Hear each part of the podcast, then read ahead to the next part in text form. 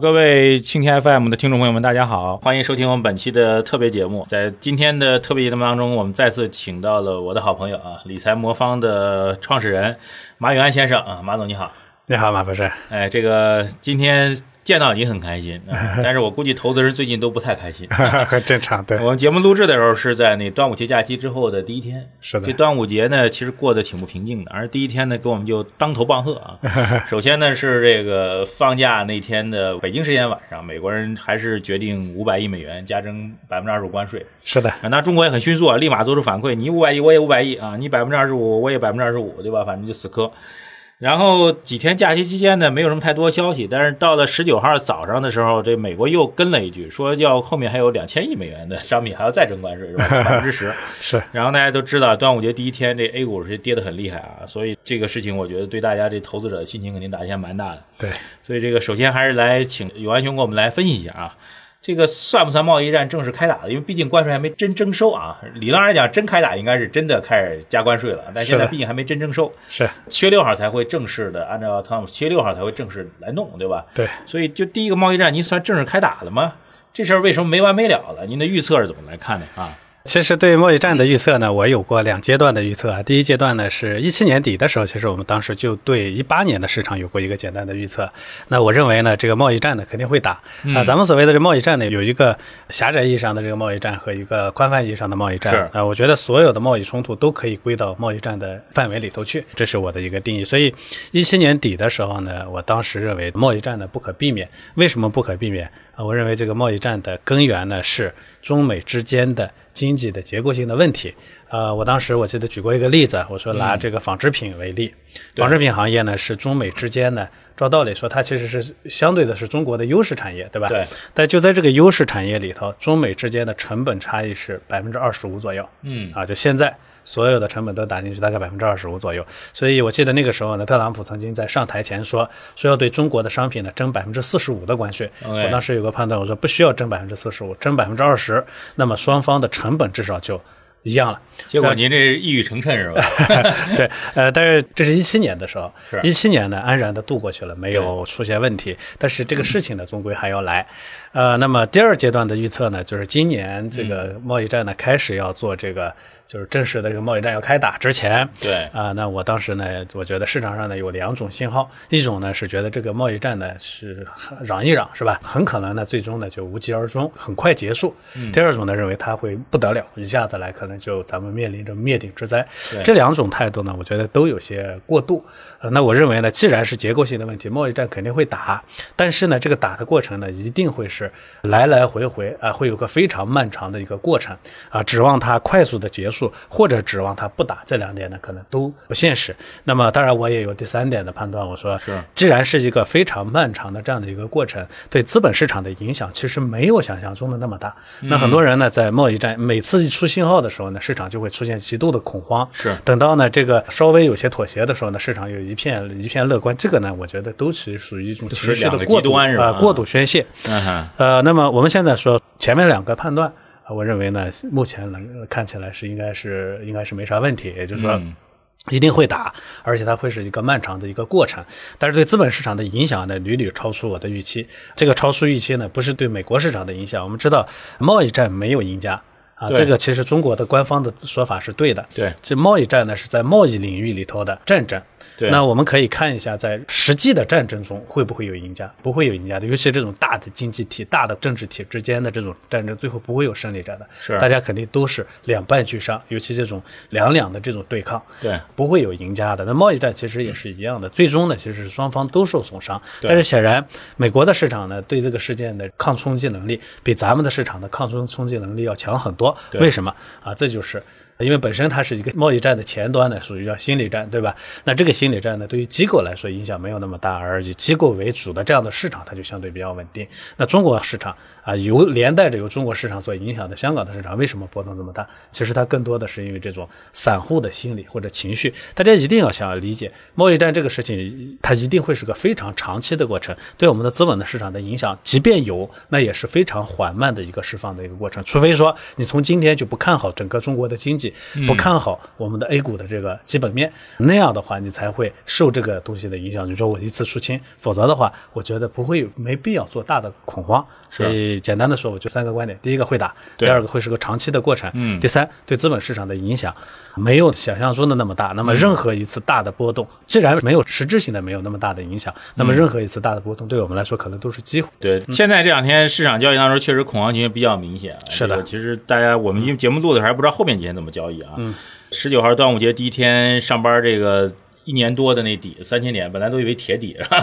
一年多一直砸不下去，最终还是轻松被击破了。看来市场恐慌情绪还比较大的。是的，所以，让您这逻辑来讲，当市场现在已经到了极度恐慌的时候，其实您认为大家应该保持适度的乐观了，是吧？我觉得恐慌呢，大家嗯其实可以回过头去看几种情况的恐慌啊。一种情况的恐慌呢，是比如说啊，一五五月份啊、股那灾一次恐嗯慌，那股波灾股灾对那个恐慌呢，我觉得它是实际的，你也应该恐慌，因为嗯整个市场没有任何的基础逻辑所对支撑，对估谁也值看不高懂企，谁也看不懂的。这种恐慌是非常可怕的。嗯是所以那个时候的恐慌，你不光是散户恐慌，机构也很恐慌。但是现在的这种恐慌呢，总体上来说，因为最大的底子是估值。第二嗯个底子呢是基本面，就是经济的基本面、啊。即便我们的经济呢是在有不一太好，有一定的压力。嗯哎，但我们的经济总归现在不在高位，它在复苏的过程中，是无非说我们的这个复苏的过程，它可能有个漫长的过程，有个波动而已。嗯，啊，那估值的本身又非常低的情况下，那所谓的恐慌从何而来呢？嗯这种情况下的恐慌呢，其实更多的会给我们一些机会。嗯还是回到这个贸易战的这个话题上来，很多人呢其实还是借此呢来发泄情绪。其实我特别推荐大家可以去看一下日美之间的这个贸易战、啊，历史上的贸易呃，战，历史上的贸易战，可以看一下这个贸易战的过程。当然，因为中国和日本毕竟不一样啊，这两者的差异是非常大的。但嗯是即便是日本这样一个没有任何的政治自主权的这么一个经济体，它跟美国的贸易战打了多少年？嗯啊，这个过程中呢，大家甚至很多事件件都能对应得上。比如说现在美国集中来搞这个中兴，对吧？对中兴通讯，日美之间的贸易战是以什么为发端的？是以当年的东芝事件为发端的。嗯是嗯啊，套路都一样，手法都一样。人家开玩笑说，美国现在控制经济和主持这一次的这个贸易战的这些人呢，仍然是里根时代的这一批 老班底，所以他们的打法都如出一辙。嗯嗯哼 那大家可以从这个过程中呢，可以去观察一下哎，看看这样的过程有多漫长。那实际上，这个贸易战呢，仅仅在贸易战的阶段，对日本的经济有多大的影响？是它影响是很小的。是啊，真实的说，最后对日本产生致命性的打击的，嗯啊，是金融战争，对而不是贸易战争。对我一直说，如果一个以制造业作为立足基础的经济体，在贸易战中最终是不会吃亏的，嗯因为制造业在你这一端。对，日本呢还有个问题，它的消费市场呢还没有那么大对大。我们既有强制造能力啊，还有我消费们能力嗯啊有有消费能力的这样的一个经济体，仅仅靠贸易战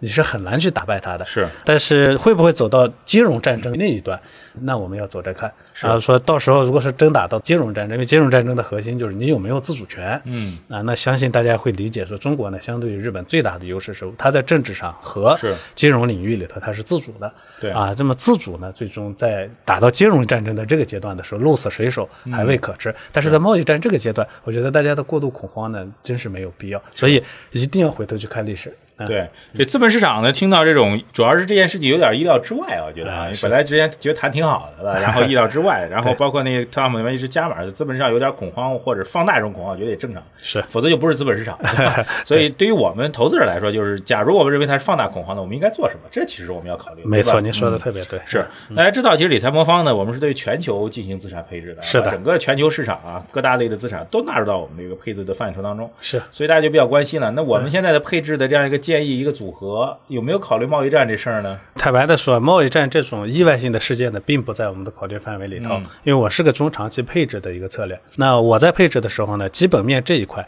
我只考虑经济的中长期基本面。一过性的事件呢，如果对经济有影响，它一定会在经济数据上体现出来。呃，因为我不是一个短期去搏涨跌的这么一个策略，我不是一个投资策略，所以我也没必要去啊、呃去观察这种短期的这种事件对一个市场的这个投资价值的影响。换句话说，假如说这个事件呢失控了，真的是出现了我们意料之外的情况，我们还有一套风控体系等着它啊。所以这个风控体系呢，在市场走势呢超出正常的范围的时候，它也会及时的进行止损。所以这个呢，是我们一个基本的策略模型。对，所以结论就是我们也不太会跟着这贸易战，比如它出现一个加剧了，我们就赶紧调仓，缓和了我们又加仓，不会的。不会，我不啊完会全去不会做这样的么操动作作我就说了，除非说贸易战对整个各类资产的这个冲击、啊，冲破了它的正常的范围。嗯是这个时候呢，我们会止损啊。哎，好，这个下一个问题大家可能比较关心，因为作为一个理性的价值投资者，说白了就是真的是别人恐慌，我们要贪婪。是现在这位置，其实从估值角来讲，确实不算高的啊。是特别破了三千点之后， 这个当别人都开始越来越看空的时候，其实作为价值投资者，现在其实应该意识到，我们可能进行交易的机会来了。是的，这是一个方面。但另一方面呢，就是为什么恐慌的时候大家都不敢加仓？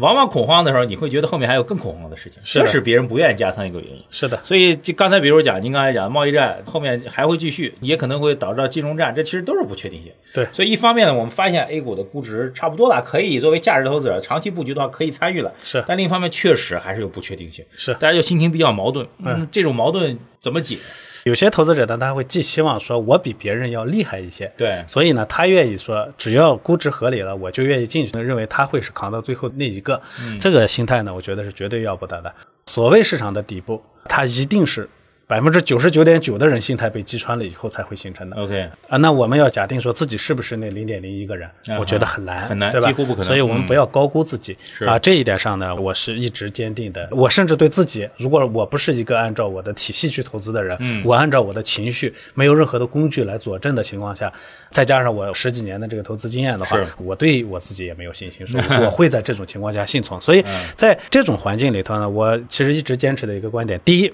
一定不要离开市场。嗯但第二，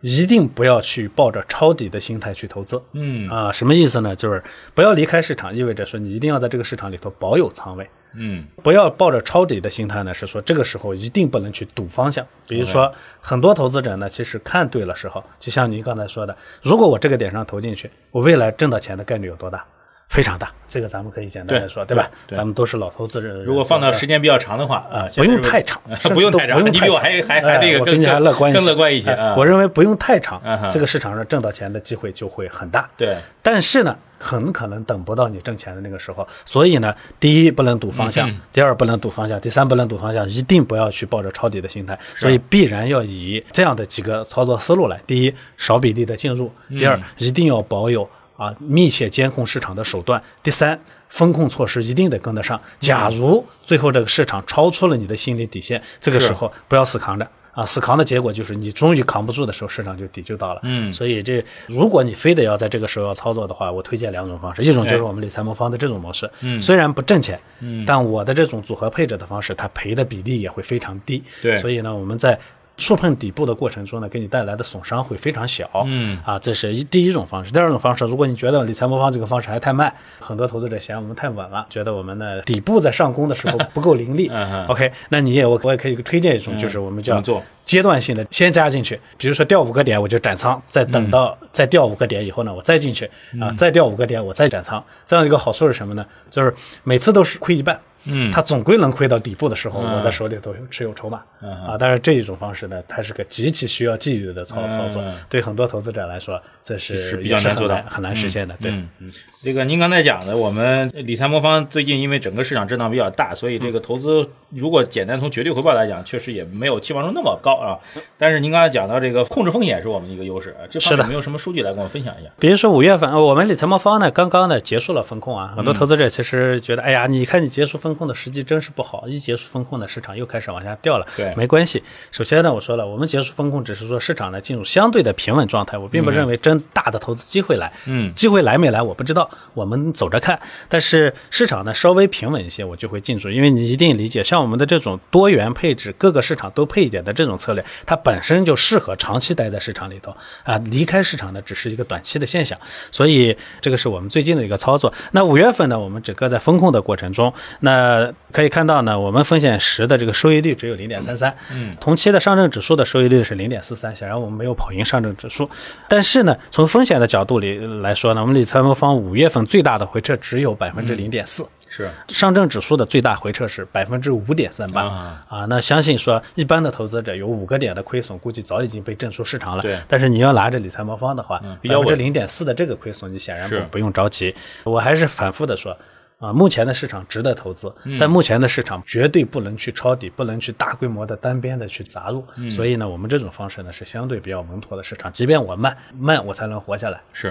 嗯，好，最后一个问题来请教一下永安兄啊，嗯就是有些觉得自己挺聪明的投资者，因为我觉得很多投资者都认为自己挺聪明的，嗯，对。然后他们说的，我就有这本事，我就能跟着贸易战节奏来进行交易，你有什么建议给到他们吗？嗯首先，我们态度非常明确啊啊。哈，贸易战呢，相当于两个大象在打架。嗯呃我们投资者呢，在这么巨大的不确定性面前，就是一只蚂蚁。啊哈，所以呢，两只大象打架，对蚂蚁来说最好的选择是什么？呃，离远点儿，。当然是躲开 对啊，不要去试图在两个大象的斗争中去选边站，还想找个机会、想去想去嗯占点抠一便宜口饭也吃。 所以这个呢，我觉得是第一点，这个绝对我不赞同的。嗯那么再说到聪明啊，啊，证券市场上呢，每个人大家都会觉得自己很聪明，但事实上，对我们个人投资者来说，最后你能成为那个赢家的概率是极低的啊，在中国的市场上是百分之十，对吧嗯 OK 啊，七个人亏的啊，哎，两个人对平的，哎，就一个人七赚哎，的，对，吧？嗯七赔两平一赚。所以，但那百分之九十的人都归于失败，所以、呃、很多时候啊，你智商只是其中的一部分，更对多的是你的性格和个人的这个修为。但是这个东西呢，显然我们很难期望自己成普为通那人百基本上分之。受不了，因为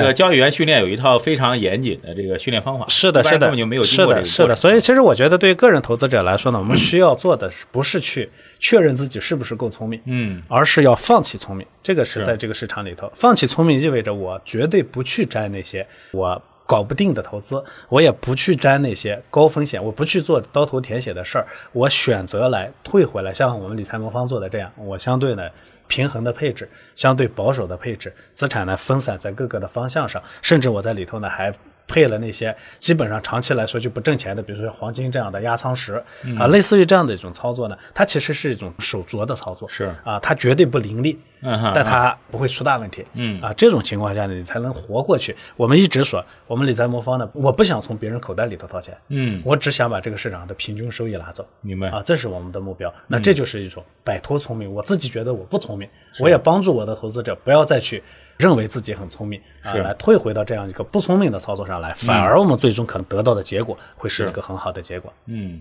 好，这个谢谢永安兄的分享啊。这我们这期节目跟以往节目相比呢，没有那么长啊，但是我觉得这期节目非常非常有战略意义啊，因为最近一段时间我包括身边的很多朋友都沉浸在这个恐慌当中啊。对于贸易战，我们应该中国贸易战，我觉得也有很多年没有经历过了，对大家来说是一个全新的课题，特别对于新的投资者来说，就压根儿不知道到底是一个什么样的状况。是虽然我们一直从经济原理上、逻辑上跟大家讲，贸易战肯定是双输的，最后大家其实都撑不下去，最后肯定还是要缓解。是的，贸易战在人类的经贸交往历史当中，永远是这个小的浪花，大的主流肯定还是合作共赢，对吧？没错，是的。但是没办法，正因为大家经历的少，因为是小浪花，所以我们见的 少，所以所以就害怕，所以这个时间点大家确实有恐慌情，我们能够理解。对所以这堂课虽然时间短，但对于大家来理解这个什么叫价值投资，什么叫战略布局，什么叫这个长远的投资思维，可能会有极大的帮 助。是的，是的，打着打着就习惯了。对对对，好，这个谢谢永安兄的分享啊，这个我们下次再邀请永安兄来做深入的探讨，谢谢大家，再见好的啊。谢谢。